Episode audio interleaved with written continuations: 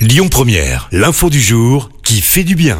Et si des balles de tennis étaient transformées en chaussures alors que les qualifications de Roland Garros sont débutées ce lundi et que les matchs du tableau final vont eux commencer dimanche, une marque de chaussures portugaise se lance un pari un peu fou, celui de transformer des balles de tennis en chaussures. C'est le but de la marque Fago qui a donc lancé une gamme spécifique justement à l'occasion du tournoi du Grand Chelem. Concrètement, les balles de tennis servent en fait à faire des semelles en les associant à du caoutchouc recyclé. Une balle peut faire trois semelles et tout est parti d'un constat. 2 milliards de tonnes de déchets textiles sont jetés chaque année dans le monde. Le but est donc d'essayer de réduire l'impact sur l'environnement.